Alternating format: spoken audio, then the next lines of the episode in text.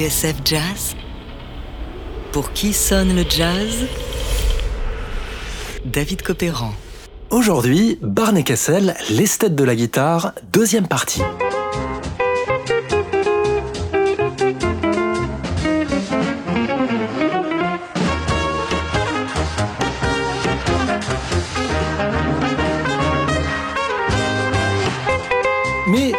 Ce matador de la gratouille qui agite le drap rouge du jazz devant ce chef-d'œuvre de l'opéra Eh bien, c'est Barney Kessel qui, en 1959, propose sa version, amoureuse plus que respectueuse, dit-il, du Carmen de Georges Bizet.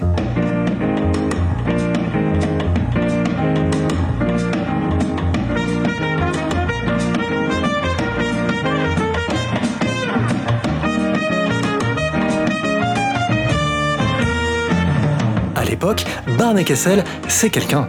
Responsable du département artistes et répertoire du label Verve à Los Angeles, il a déjà plusieurs trophées dans son armoire et un CV long comme le bras. Première ligne, et pas des moindres, Charlie Parker. Lorsque le saxophoniste débarque en Californie au milieu des années 40, Barney est déjà l'un de ses plus grands fans. J'avais acheté les disques de Charlie Parker avec Dizzy Gillespie, confie Barney au journaliste Gene Lees. Au départ, je ne les aimais pas beaucoup, mais un jour, j'ai eu la révélation. À la minute où j'ai pigé ce que Bird et Dizzy faisaient, j'ai voulu jouer comme eux.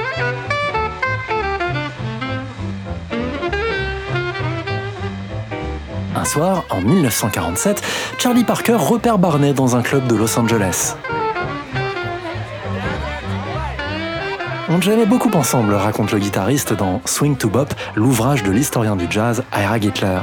Il lui est même arrivé de porter mon ampli de ma voiture jusqu'au club. Mais on ne s'est jamais assis pour discuter tous les deux. Je ne l'ai jamais fréquenté ailleurs que sur scène. Et puis, j'étais assez occupé à essayer d'apprendre sa musique. À l'époque, j'étais déjà un musicien de studio chevronné. Quand Parker commençait à jouer le soir, j'avais une journée de boulot dans les pattes. Je me souviens des thèmes que Charlie composait pour Kessel. Par exemple, Relaxing at Camarillo, que je trouvais très syncopé, impossible à déchiffrer. Il faut dire que je n'étais pas encore un lecteur averti, alors pour moi, c'était dur. En plus, Charlie écrivait sur du papier de mauvaise qualité. S'il gommait, ça laissait de grosses traces noires sur le papier. Sans compter qu'il employait un crayon à mine dure, qui ne marquait pas beaucoup. À la lumière, on ne voyait même plus les notes sur la partition.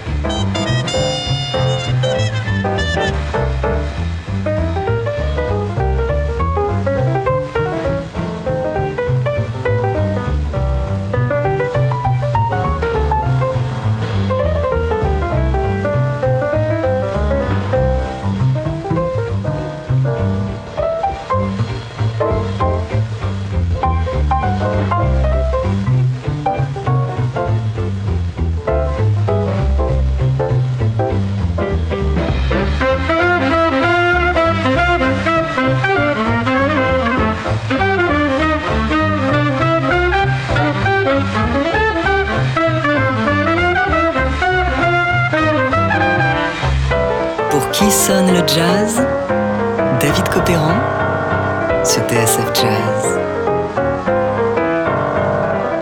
Aujourd'hui, Barney Kessel, l'esthète de la guitare, deuxième partie. Nous sommes en 1947 et vous venez d'entendre le solo de Barney Kessel dans Relaxing at Camarillo de Charlie Parker, l'un des premiers grands faits d'armes de notre héros, et il y en aura d'autres.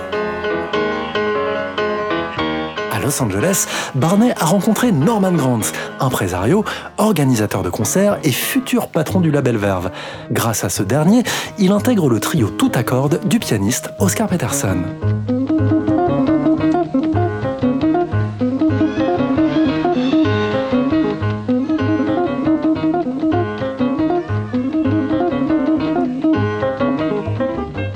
Ce morceau, Seven comme Eleven, Barney rend une fois de plus hommage à son maître, le pionnier de la guitare électrique Charlie Christian, avec un swing et une dextérité étonnante.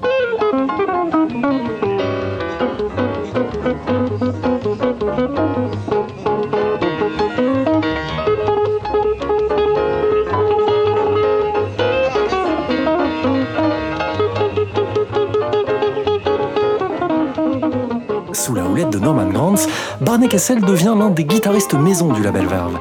Il suit les nombreuses tournées du Jazz at the Philharmonic en Europe et accompagne toutes les stars, Lester Young, Billy Holiday ou encore Ella Fitzgerald. On parle de dizaines d'enregistrements.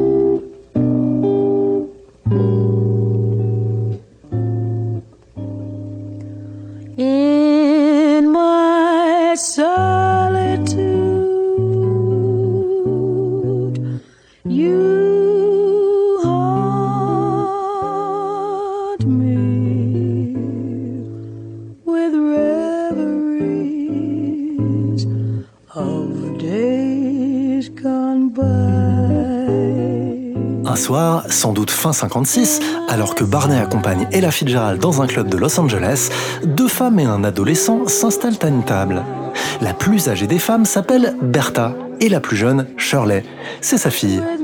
Quant au garçon, le petit frère, il est guitariste. Si quelqu'un l'accoste dans la rue et lui demande Hé Harvey, comment ça va? It's not my name. il y a des chances qu'il ne se retourne pas, My name is Phil. car il préfère qu'on l'appelle par son deuxième prénom, Phil, nom de famille Spector.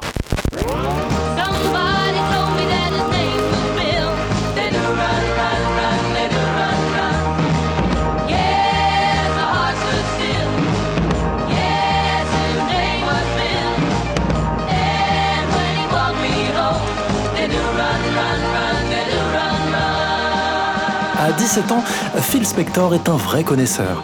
Le jazz et la guitare, c'est son truc. Il ne plaisante pas du tout avec ça. Quelques mois plus tôt, il a d'ailleurs pris la plume et envoyé un courrier au magazine Downbeat, courrier dans lequel il se plaignait de ne pas voir figurer son guitariste préféré, Barney Kessel. Et cette lettre, ce n'est pas une légende, je l'ai retrouvée et je l'ai même sous les yeux dans le Downbeat daté du 14 novembre 56. Je cite. À l'attention du rédacteur, je viens de finir de lire votre article intitulé Voluble Sal dans le numéro d'octobre, et je suis un peu déçu que lorsque Sal Salvador cite ses guitaristes préférés, il oublie le nom de Barney Kessel qui, selon moi, détient la couronne du meilleur guitariste. Salvador a mentionné Howard Roberts, un très bon guitariste de jazz de la côte ouest, et il a parlé de la Californie, là où justement Kessel est le plus connu. Pourtant, il n'a pas dit un mot à propos de cet homme dont le style de guitare est souvent copié, mais jamais égalé. L'un des favoris parmi les amateurs de jazz, et ça, j'ai du mal à l'encaisser. Pourriez-vous demander à Salvador, que j'estime être un bon guitariste, pourquoi Kessel ne trouve pas grâce à ses yeux? J'espère que vous soulagerez ma douleur en consacrant un article à Barnet dans l'un de vos prochains numéros. Signé Phil Spector. Quelques jours après le concert d'Ella Fitzgerald, dont je vous parlais tout à l'heure, Shirley Spector retrouve Barney Kessel qui accepte de rencontrer son petit frère dans un restaurant de Los Angeles. Ainsi, Barney va donner au jeune Phil Spector des précieuses leçons, mais surtout le dissuader de devenir guitariste de jazz pour l'orienter vers l'activité de compositeur et producteur. Incroyable, vous ne trouvez pas? Oui, car à l'époque, Barney Kessel en connaît déjà un rayon. Musicien de studio, on l'a dit, directeur artistique et bientôt toute une carrière, une vraie double vie au service du rock and roll et de la pop music. On en reparlera.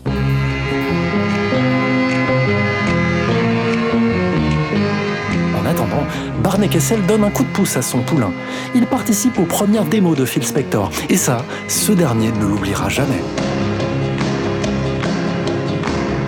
Ainsi, guitare ou à la guitare basse, Barney Kessel va apporter sa pierre au fameux mur du son de Phil Spector. Exemple avec ce titre des Ronettes.